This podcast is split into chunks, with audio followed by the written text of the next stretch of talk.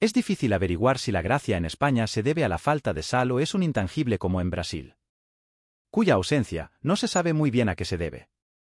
Pues a pesar de un país carnívoro y que aplica culturalmente la sal para relevar los alimentos, no juzga por su falta o no.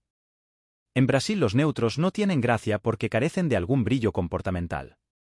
En España se alude más a la chispa, a un fogonazo imprevisible, la sal de la vida. Las personas sosas, los sosetes, la crítica se ameniza con diminutivos o con eufemismos cariñosos, carecen del mineral y punto. De nada sirvieron las especias chinas. ¿El sosete chino tiene poca canela? La sal continúa la reina, y por lo práctico se convierte en un reduccionismo moderno para cocinar al mundo de la manera más rápida y superficial posible.